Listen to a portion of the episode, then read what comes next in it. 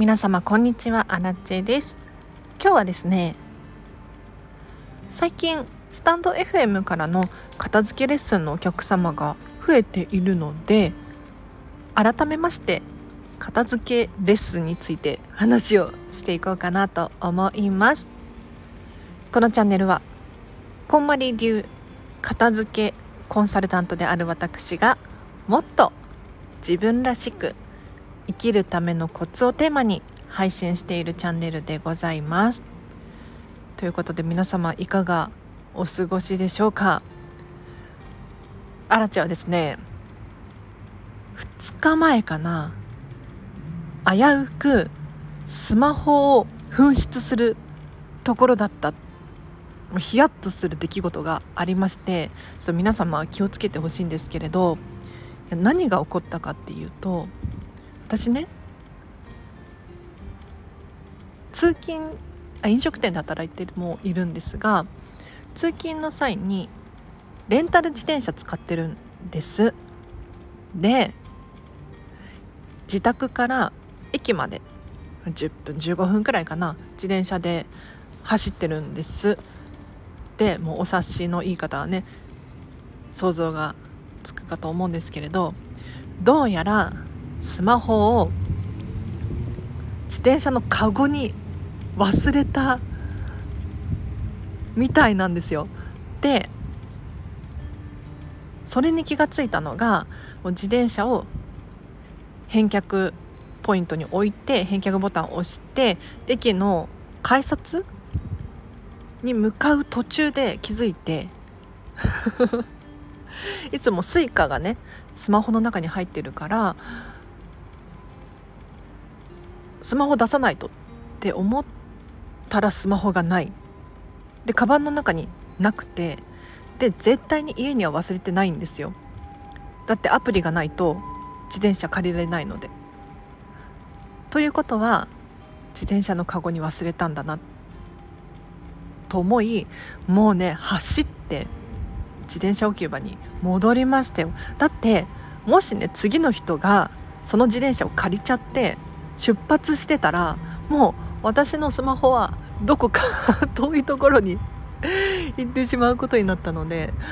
危ないでね戻ったらね私が乗ってた自転車がまだあったのでもう本当に良かったとかって思ってね皆様気をつけてください。はい。では今日の本題です。ちょっと雑談多めに片付けレッスンについて話をしていこうかなと思います。改めまして私はこんまり流片付けコンサルタントでございます でこんまりさんのねことを皆様ご存知の方多いと思うんですテレビに出てたりとかネットフリックスでドキュメンタリードラマやられていたりとかするのでおそらくね知名度が高いんじゃないかなと。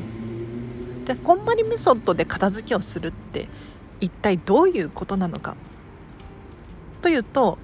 これは実は通常の片付けとはわけが違うんですね。かなり特徴がある片付けの方法だなと私は思っています。でまず一番の特徴がときべきで物を選ぶっていうことです。でときめきってピンとこないかもしれないんですけれど要するに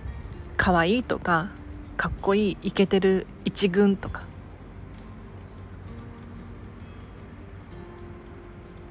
見た目からの情報っていうのは一番分かりやすいですね。これがときめくんです。一方で見た目じゃないときめきもあるんですよ。心の平和や安心。どういうことかというとじゃあお家の契約書がないと不安ですよね。他にもスマホがなかったら今の時代生きていけないかもしれない。見た目はそうでもないんだけれどそれがあることによって生活がうまくいく洗濯機があることで洗濯する手間が省けるわけですよ。っていうことはこれらもやはりときめきなんですね。でこんまりメソッドで片付けをするっていうのはまずはじめにご自身が好きなもの私たちはときめきって言ってますけれどから選んでいく。そうすると必然的にときめかないものが残るんです。じゃあそのときめかないものどうしますか？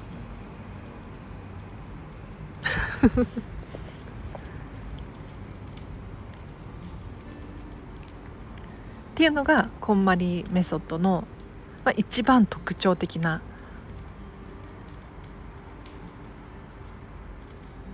部分です。でさらに言うとお片付けの順番が決まってるんです。これ結構皆様びっくりする方多いんですけれど私たちが推奨しているお片付けの順番はまずお洋服から始めます。その次に本書類小物思い出の品。この順番でね進めていただくんですけれどなんでかっていうと分かりやすいからです。いきなり写真とかお手紙とか誰かからいただいたものとか手をつけてしまうとこれはね時間だけがどんどん過ぎていく ことになりかねないのでやはり毎日毎日お洋服って着ますよね。で今日の天気雨が降ってるからじゃあ今日はこの靴を履こうっていう、まあ、選ぶ力が割とお洋服の場合はあるんですよ。一方で小物とかだと年に1回使わない使う。それくらいのものが存在するんです。でそういったものって判断力が鈍るんですよね。なのでやはりお洋服から始めて本書類小物思い出の品。この順番でやるといいですよ。場所別じゃなくて物別ですよ。っていうのをおすすめさせていただいております。で片付けレッスンって一体どういうことなの？って思いません？あんまり聞き慣れない職業ですよね、まあ、最近はちょっとずつ増えてきてはいるんですけれどそれでも皆様の身近に片付けレッスン受けたのっていう方は少ないんじゃないかなと思います。というのもね正直な話こんまりさん本をたくさん出版されています。特に一番最初の「人生がときめく片付けの魔法」この本は本当にいいことが書かれていて 最初から読めば片付けの方法を0から100まで学ぶことができるんです。なので本を片手にねお片付けしながら本を読み読むことでじゃあお洋服の時こうやって選びますよ。カバンはこうやって収納しますよ。って全部書いてあるんですよ。全部書いてあるの。だから正直な話こんまりさんの本を読めば誰でもお片付けはできるはずなんですがやはりね一人だけの力だと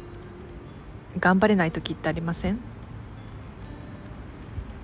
もちろんねあの中にはできる人もたくさんいらっしゃいます。けれどあのパーソナルジムとかを思い浮かべていただけると分かりやすいと思うんですがやはり自分一人だけで毎日筋トレをしようと思っても続かなかったりとかどうしたらいいのか分かんなくなっちゃったりとか ありますよね。そんな中週に1回なのか2回なのか分からないですけれどパーソナルジムに通うことによってもう強制的に筋トレをするんです。さらにはその筋トレの方法も全部教えてくれるわけですよ。そしたらやはりね筋肉つくと思いませんか？これ片付けレッスンも同じです。だからつい一人で片付け挑もうとすると途中で脱線しちゃったりとかなんか飽きてきちゃったりとか嫌になっちゃったりとか するんですよ。なんだけれどもうそばに片付けの先生がいたらもう片付けをせざるを得ない ですよね。でさらに分からなくなった場合は片付けコンサルタントに質問をすればいいですし片付けコンサルタントの方からあ次はじゃあこれやりましょうねって提案することができるわけですよ。とするとやはりね自分一人の力でやるよりもあっという間に片付けが終わるさらに一緒にね手伝っているのでお洋服を畳むのも1人で畳むより2人で畳んだ方が早く終わりますよね。なので片付けコンサルタントがいるとお片付けが早く終わる。でお片付けのポイントは気に短期に完璧になんですよ。これ意外かもしれないです。というのもお片付けに関しては習慣化させなきゃいけないからちょこちょこ片付けると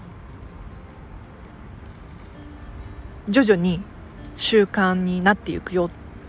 だから一気にやるんじゃなくて少しずつやりましょう。聞いたことありませんか？なんか一気にやっちゃうとリバウンドするような気がする。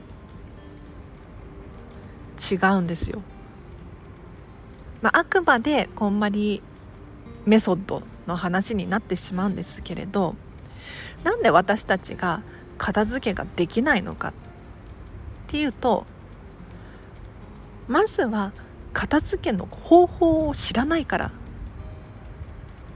なんです。だって片付けを習うってことないですよね。学校で家庭科の授業ありますけれどじゃ片付けを具体的に細かく教えてくれるかって言ったらそういうわけではないです。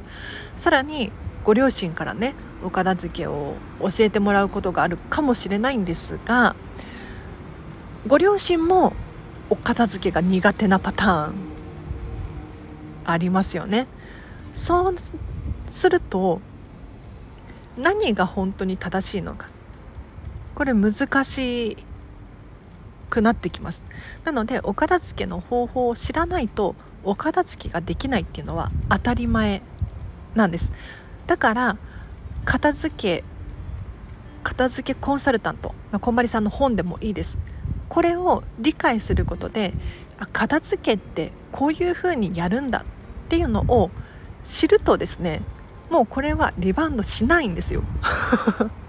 しないんだけれど、ま、じゃなんでリバウンドするか巷でね習慣化させなきゃいけないちょこちょこやらなきゃいけないとかって言ってるのかって言ったらやり方が明確じゃないから なんですでしかもあの人それぞれ管理できる物量が違かったりとかあと目指すものが違うわけですよ。にもかかわらずお片付けの方法が一通りしかないっていうのはおかしな話で伝わってますか？私アラチはミニマリスト気質で物が少ないんですね。一方で片付けコンサルタントさんの中には物量がすごく多い人いるんですよ。もうお料理が趣味だからお鍋もいろんな種類持ってます。お洋服が好きだからたくさん選びたいです。じゃあアラチェと他の片付けコンサルタントさんが片付けの習慣が同じかって言ったら絶対にありえないんですよ。で私の場合はもう面倒くさがり屋だからもうとにかく お洋服もかけるだけにしたかったりとか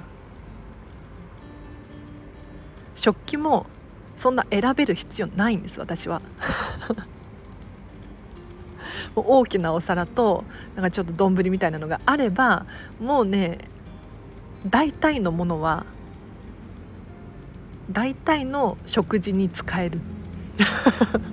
のでそうやって私はもう管理コストを下げることばっかり考えてるんですね。でこれは本当に人それぞれときめきっていうのがあるのでで荒地さんがお皿が2枚しかないからって私も2枚にしなきゃいけないっていうわけではない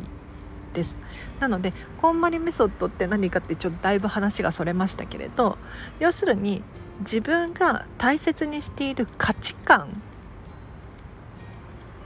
これを明確にしてより快適に過ごす。これを目標にしているので私たち片付けコンサルタントはあくまで伴走なんです。皆さんが持っている答えを導き出す。そのお手伝いをしています。だからあんまりお料理したくない。お料理嫌いなんだよね。どうしたらもっと楽にできるかな。というふうに考えてる人がいるとしたらじゃあその人に合った片付け例えば物量とかこれを導き出してあげる。お料理が大好きでお料理のレシピ本も大好き。っていう人は絶対にキッチン周りの物量多いんですよ。ということでちょっと私夜中で頭が回らなくなってきたので今日はここまでにします。伝わったかしら？はい。ということでお知らせがあります。片付けレッスンのお問い合わせはお問い合わせフォームを貼ってありますのでそちらからお問い合わせいただくか、まあ、レターでね教えていただければ私が返信しやすいです。あのレター匿名にしないでいただいてあの名前が分かるようにしていただくと返事がしやすいですね。はい。あとは、まあ、片付けレッスン以外にも片付けのワークショップ、まあ、2時間2時間半くらいの、まあ、こんまりメソッドの基礎を学ぶ基礎を学ぶ座学があったりとかあとは目に見えないものを片付けましょうっていう片付けレッスンもあります。時間整えようとかデータ片付けましょうとか人間関係整理整頓しましょうとか。こういうのも興味がある方いらっしゃいましたらお問い合わせフォームからお問い合わせください。はい。あとはフェムパスさんでウェブ記事を書いております。フェムパス片付けで検索していただくかリンクを貼っておきます。ぜひぜひチェックしてみてください。そしてアラチェ SNS インスタグラムとツイッターそれから最近スレッズっていうのにもね手を出し始めたんですがもしよろしければこちらもフォローしていただけるととっても嬉しいです。では今日は以上です。皆様お聴きいただきありがとうございました。明日もハピネスを選んでお過ごしください。あらちでした。バイバーイ。